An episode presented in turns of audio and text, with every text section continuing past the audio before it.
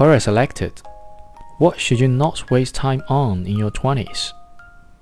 From Corey Dyson, 29.1 thousand views.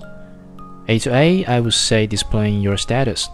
In my early 20s, I was already making over 100,000 USD per year.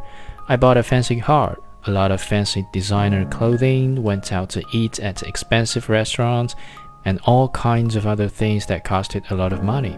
It's not wise. I'm 30 now and I really wish that instead of trying to show that I was doing all right for myself, I had focused on actually doing even better.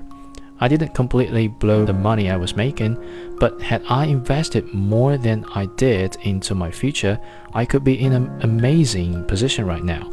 Instead, I'm still just doing well.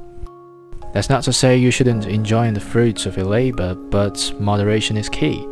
30 seems really old when you're in your early 20s, but it really isn't all that different.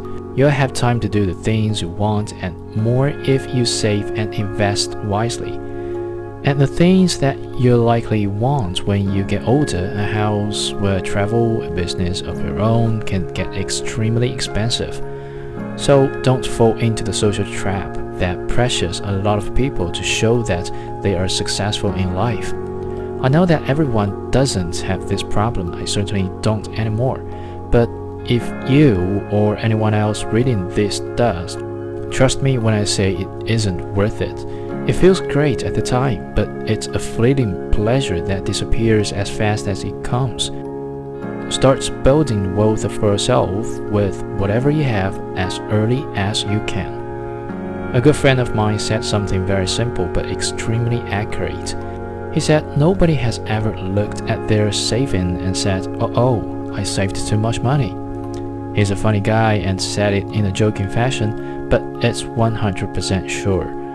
There are a lot of purchases that you can end up regretting, but having a massive stash of money is unlikely to make you feel like you made a bad decision. Hope you find this useful. Thanks for asking.